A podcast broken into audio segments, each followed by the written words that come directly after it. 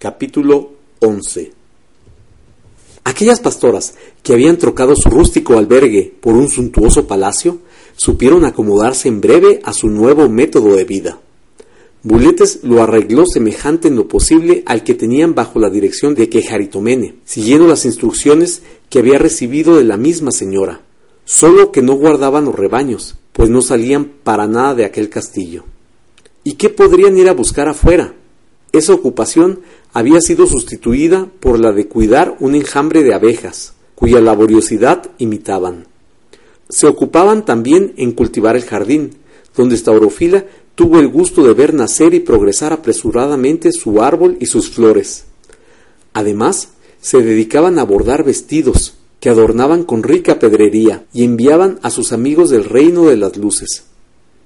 Estaurofila enseñaba a sus hermanas, especialmente a las más jóvenes, que nuevamente habían sido admitidas en aquella dichosa compañía, todo cuanto había aprendido, a bordar, dibujar, pintar, a cantar y a tocar, desempeñando las haciendas de la casa, a confitar el fruto del árbol de los perfumes, y sobre todo les enseñaba, con el mayor esmero, el idioma del reino de las luces.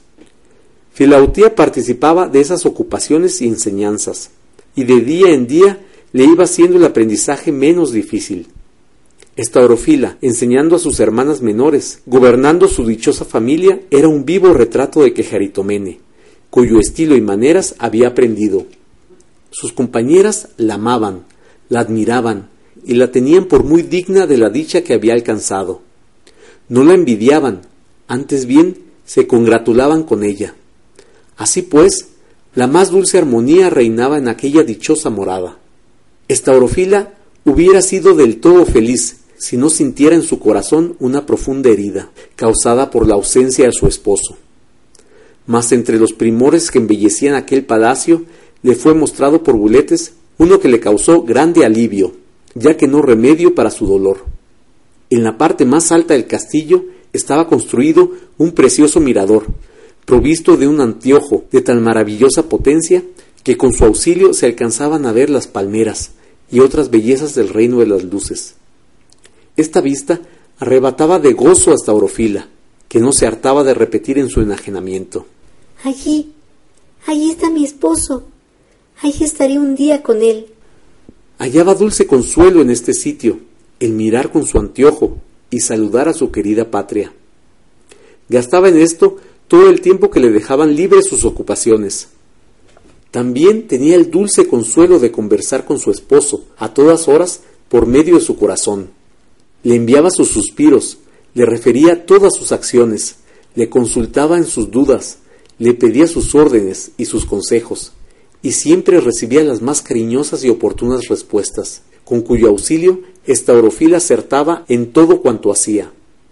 Tenía continua comunicación con el reino de las luces, y cartas y regalos pasaban con frecuencia de una parte a otra. Además, Estaurofila hacía constantemente uso de su maravilloso collar, y a favor del agradable ruido que formaban sus perlas, gozaba de las más dulces comunicaciones con la augusta reina, su madre y señora. En cierta ocasión que Estaurofila se entretenía cultivando su jardín, le avisaron que unas personas del desierto la buscaban para arreglar ciertos negocios. Ella contestó dulcemente que los negocios los arreglasen con buletes, que ella no tenía nada que hacer sino sujetarse a lo que él dispusiera. A la verdad, favorecida con la frecuente comunicación con el reino de las luces, estaba muy lejos de apetecer el trato y comunicación con persona alguna del desierto. Pocos momentos después se presentó Buletes a ella y le dijo que era conveniente y aún preciso que ella misma recibiera a los que la venían a buscar y que respondiera lo que quisiera a la demanda que traían. Presentóse en el salón, donde la esperaban, acompañada, por disposición de Buletes, de la mayor de sus amigas y de Filautía. Pero, ¿cuál fue su sorpresa al reconocer en las personas que la buscaban a Próscope y a Pseudopítropos? Aquella se echó a su cuello, abrazándola con transporte, y Pseudopítropos le dijo con voz en que procuraba manifestar cariño. Hija mía, añadió, sin dar tiempo a la respuesta. Yo sé que tu esposo se ha ido de tu lado. ¿Qué inconveniente puede haber en que pases el tiempo de su ausencia en el dulce albergue en que pasaste tu infancia? Allí vivirás con tu amiga. ¿No recuerdas cuántos placeres has gozado con ella? No prosigáis, señor, interrumpió Staurofila. Yo no saldré de este castillo. No acepto vuestro convite. No soy prisionera. Añadió mirando a Próscope, que hacía ademán de hablar. Bien podría salir si quisiera, pero no quiero. Tú has muerto para mí y yo para ti. Te he renunciado. Nada tengo que ver contigo. Próscope, desesperando por vencer a Staurofila, quiso habérselas con Filautía. Acercóse a ella con voz melosa y semblante risueño, pero la anciana, indignada, la rechazó de sí con violencia, de tal suerte que si Próscope no se hubiera retirado tan pronto, se habría arrojado sobre ella hecha una furia. Pérfida, Le dijo gritando, traidora, falsa amiga. ¿Piensas que habremos olvidado los males que nos han venido de ti? Oh, qué vida tan quieta y sosegada hubiera yo tenido a no haber seguido tus pérfidos consejos. Y por ellos, cuántos trabajos, cuántos largos caminos, cuántas fatigas he tenido que pasar. Despechada Próscope y llena de vergüenza al mirarse vencida, instó a su padre para que se retirasen, y al punto se despidieron, sin que en lo sucesivo se atreviesen a presentarse hasta Orofila. A ésta la felicitaron Buletes y sus compañeras por su prudente conducta y noble comportamiento, y también aplaudieron a Filautía, que no cesaba de increpar a Próscope, llamándola con los nombres más afrentosos y haciéndoles reír con su enojo. Pasaron algunos días sin que hubiera acontecido cosa alguna notable en el castillo de la cumbre. De repente sintió esta orofila que se encendía en su corazón un deseo ardentísimo de gozar de la presencia de su esposo. Ese deseo iba creciendo de día en día. Ella lo manifestaba a su amado cuando le enviaba sus suspiros por medio de su corazón, y también se lo hacía presente en largas y elocuentes cartas que le escribía pero no recibía de él respuesta alguna relativa a este asunto. La afligida esposa comunicó su pena a su fiel amigo, el cual procuraba consolarla, pero su amargura crecía sin cesar. Lo que antes le era de consuelo, aumentaba ahora su tormento. Pero cuando miraba con el anteojo las hermosas fronteras de su patria, sentía que se le arrancaba el corazón para volar hacia ella y unirse con su dueño. Si conversaba con él por medio de su corazón, se derretía en deseos de verle cara a cara y gozar de su amada compañía. Y cuando veía su retrato, desfallecía la fuerza del afecto con que anhelaba oír su adorada voz. Este fuego continuo que la abrazaba creció de tal manera que la redujo por tercera vez a un estado de postración y desfallecimiento inconcebibles. Estaba enferma de amor. En vano sus compañeras le procuraban recreaciones y entretenimientos, le presentaban flores y frutas para confortarla, le cantaban canciones, las que habían aprendido de Quejaritomene, que arrullaron el sueño del príncipe niño, y las que cantaron el día de sus bodas. Ay, todo esto no hacía más que aumentar las ansias hasta hacerle caer en amorosos deliquios. En fin, viendo Buletes los sufrimientos de su amada hija, escribió a la reina de las luces, rogándole con instancia interpusiese su respeto para con el rey y para con el príncipe, a fin de que se abreviase el tiempo de la ausencia, y se diese orden de que Staurofila fuese conducida al reino de las luces. Esta carta produjo todo el efecto deseado. Bien pronto recibió Buletes una del príncipe, en la que le señalaba el día en que él mismo llegaría al castillo de la cumbre, para llevar consigo a su amada esposa, y le encargaba le avisase de su parte que estuviese dispuesta. Estaurofila recibió esta noticia con lágrimas de gozo. Buletes, Le decía, mi fiel amigo, ¿es esto verdad? ¿Volveré a ver a mi esposo? ¿No seré defraudada en mi esperanza? muy poco después recibió ella misma una larga y tiernísima carta de su esposo, en la que le aseguraba que un ardiente deseo de unirse a ella derretía también su corazón, que pronto, muy pronto, aunque no tanto como él anhelaba en su impaciencia, iría por ella para conducirla a su reino, donde le tenía preparados un glorioso trono y una rica corona. Esta carta fue para Staurofila dulce alivio y remedio de su pena. Enjugó su llanto, volvió a sonreír a sus compañeras, y llena de actividad comenzó a hacer los preparativos para la partida y para recibir a su esposo que vendría por ella. Las pastoras se afligían y lloraban amargamente al pensar que iban a perder la compañía de la que amaban como a su hermana y aún como a su madre.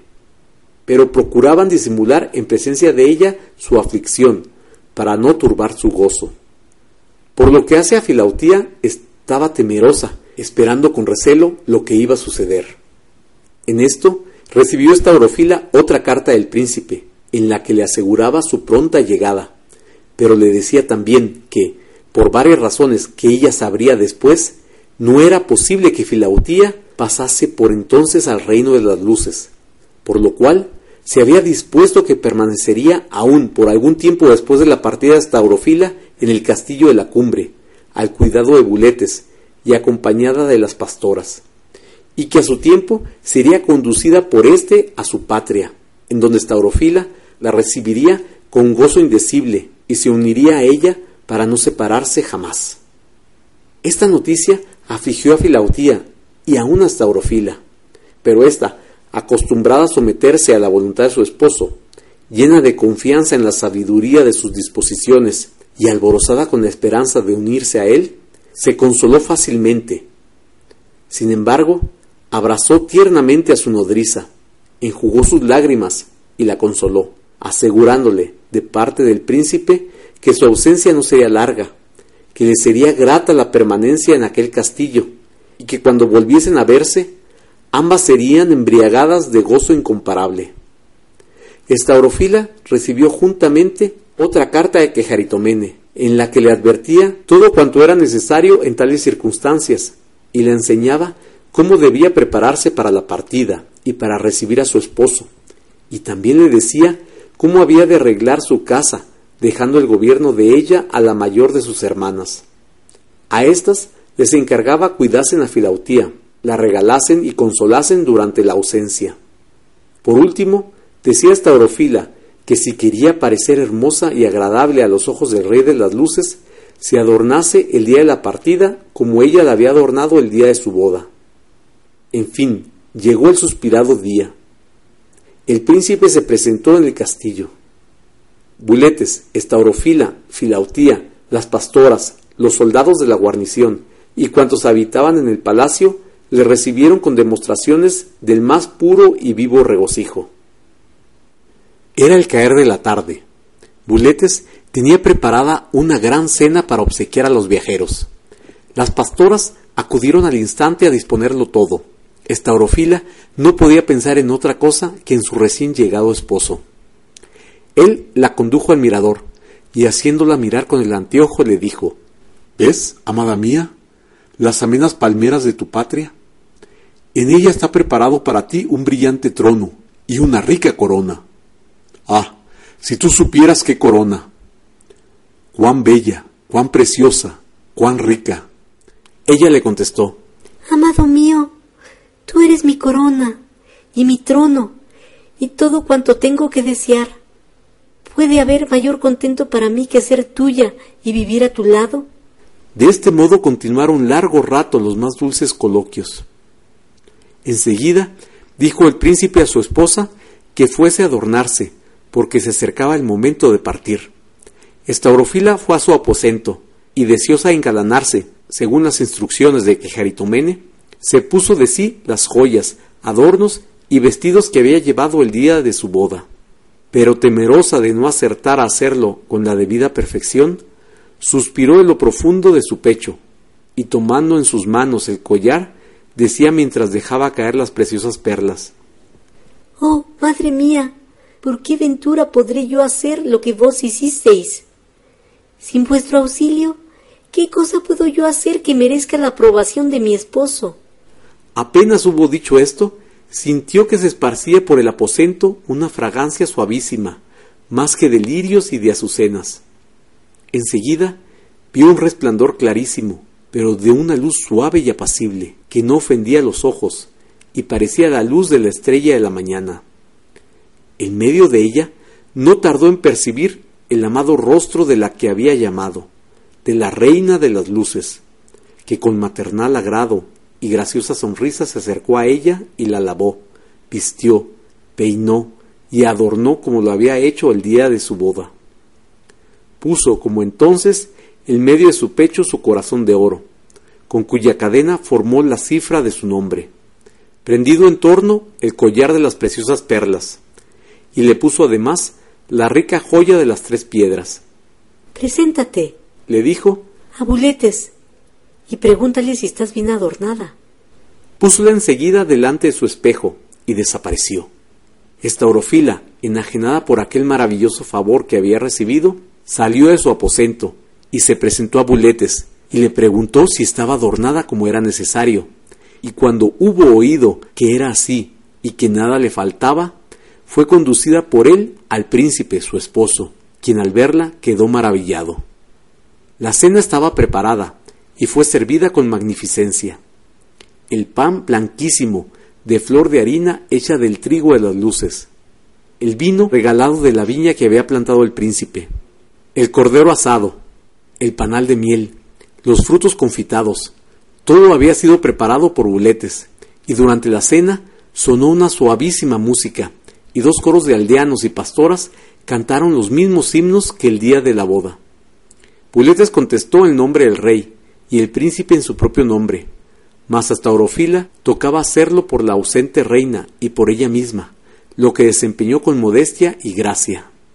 A estos himnos siguieron los brindis, bebieron cuantos estaban a la mesa, bebieron los cantores y las cantoras, y todos cuantos bebieron se embriagaron. Buletes procuró que Filautía bebiese con abundancia, a fin de que sintiese menos la ausencia de Estaurofila. Terminada la cena, Estaurofila fue a despedirse de las pastoras, y el príncipe, acompañado de Buletes, entró en su aposento. Estaurofila abrazó a sus compañeras y les hizo mil encargos relativos al orden y al gobierno de la casa. Les encargó que se amasen y viviesen unidas, que las mayores cuidasen de las menores, y que todas estuviesen dispuestas para el día en que serían llamadas al reino de las luces. También les encargó que cuidasen de su pobre Filautía.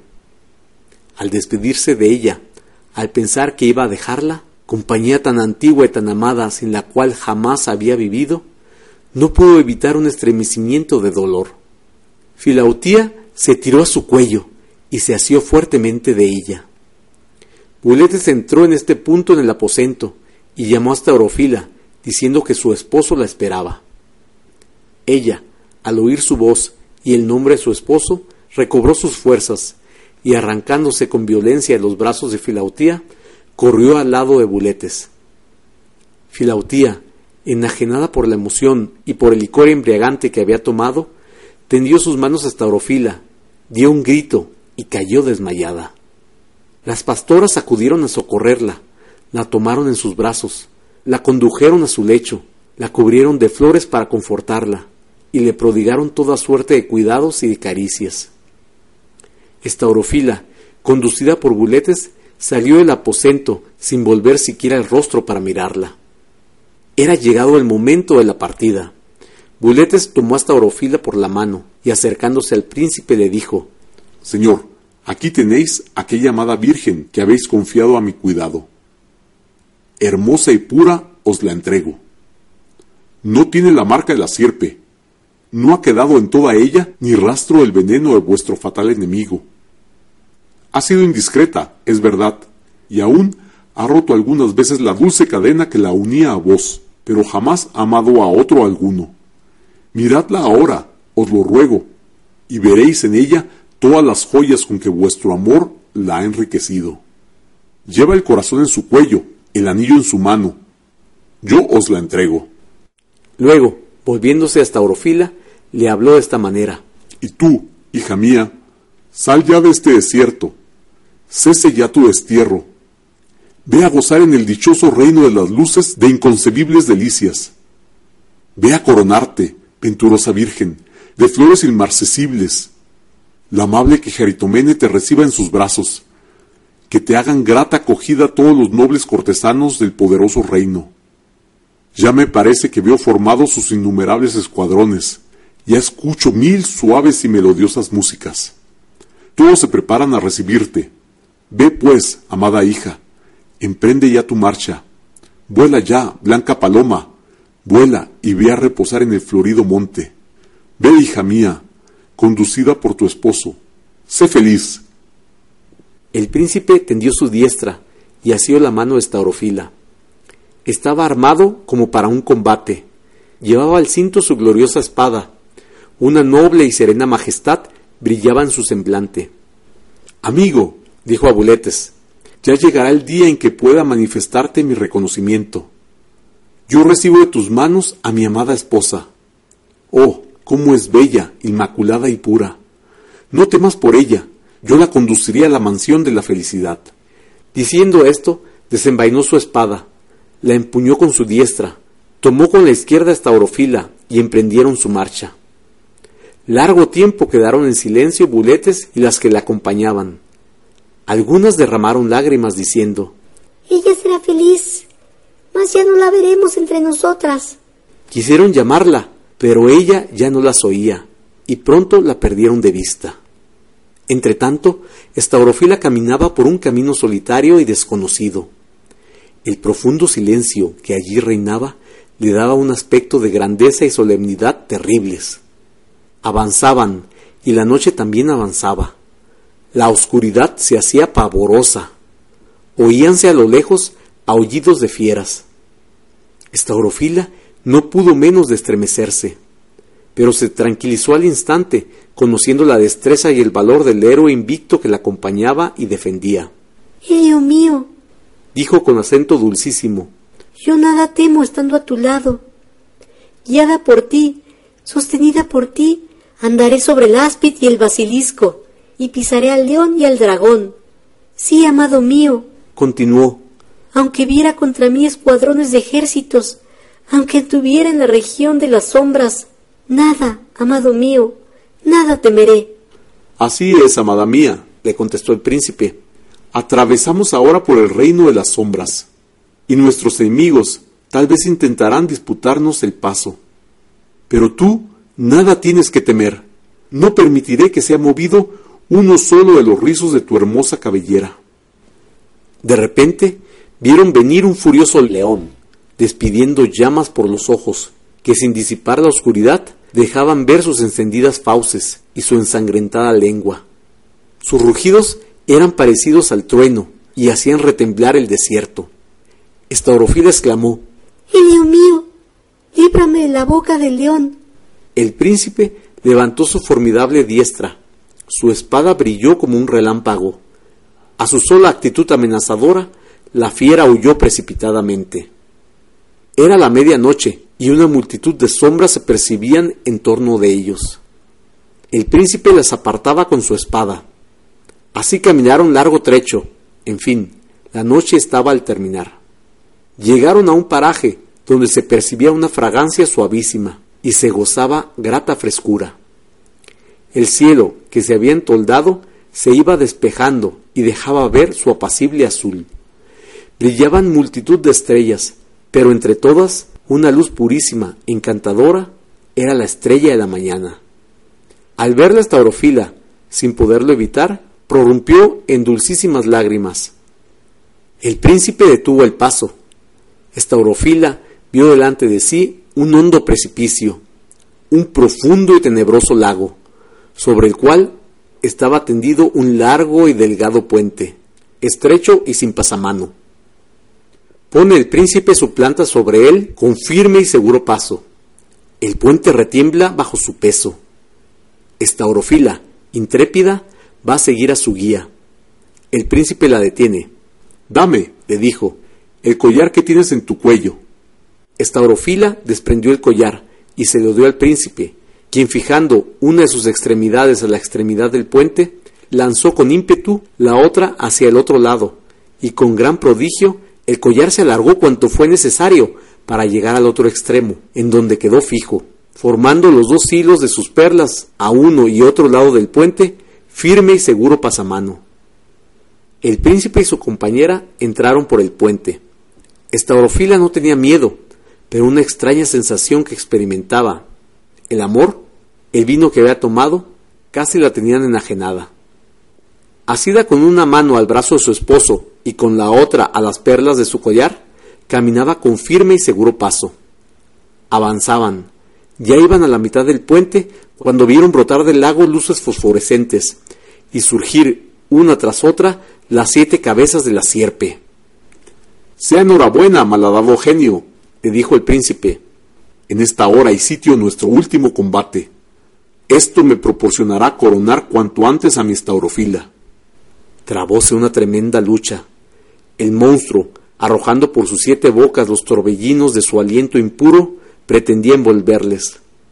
Es en vano, le dijo el príncipe, que pretendas manchar a mi estaurofila ahora que está prevenida contra tu veneno. No consentiré siquiera que el cieno de tu lago manche la orla de su vestido. Una luz rosada y purpurina se dejó ver en el oriente, la aurora. En este punto, la sierpe, dando un furioso bramido, cayó rendida a los pies de su vencedor. El príncipe tomó con violencia la cadena de oro de que pendía su corazón, y arrojándola sobre el monstruo, quedó convertida en una gruesa, larga y fortísima cadena que aprisionó las siete feroces gargantas de la sierpe, dejándola atada al puente pendiente sobre el lago. El héroe invicto, envainando su espada, volvióse entonces a su estaurofila y sonrió al recibir sus felicitaciones. El largo camino estaba terminado. Una hora suave y fresca, impregnada de deliciosos perfumes, soplaba en la parte del reino de las luces. A la creciente luz de la mañana, las palmeras, los bosques, los jardines, las murallas, las puertas de la ciudad, todas aquellas bellezas que Staurofila había contemplado de lejos, se presentaban ahora a sus ojos. Una impresión indefinible la hizo estremecer de júbilo. Los trabajos estaban terminados, el riesgo había desaparecido. Estaurofila llegaba a su dichosa patria. No pudo resistir tan fuertes sensaciones. Sus fuerzas la abandonaron y quedó desfallecida. Empero su desfallecimiento era semejante a un dulce y apacible sueño. El príncipe la tomó en sus brazos, sosteníala con su brazo izquierdo y la abrazaba con el derecho. Salen del puente, recoge el príncipe el collar, el cual recobra sus antiguas dimensiones, y lo pone al cuello de su esposa. Ya están en el reino de las luces.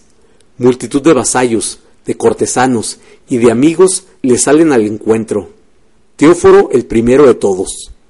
El príncipe dejó en sus brazos a la desmayada Estaurofila, y acompañado de algunos fieles soldados, volvió al puente, a fin de conducir a la encadenada sierpe a su antigua prisión, después de lo cual fue a sentarse en su trono para recibir a su Estaurofila y poner en su frente la rica corona que le tenía preparada. Al uno y a la otra no les restaba más que gozar los encantos del amor en una ininterrumpida felicidad. Fin de la tercera parte.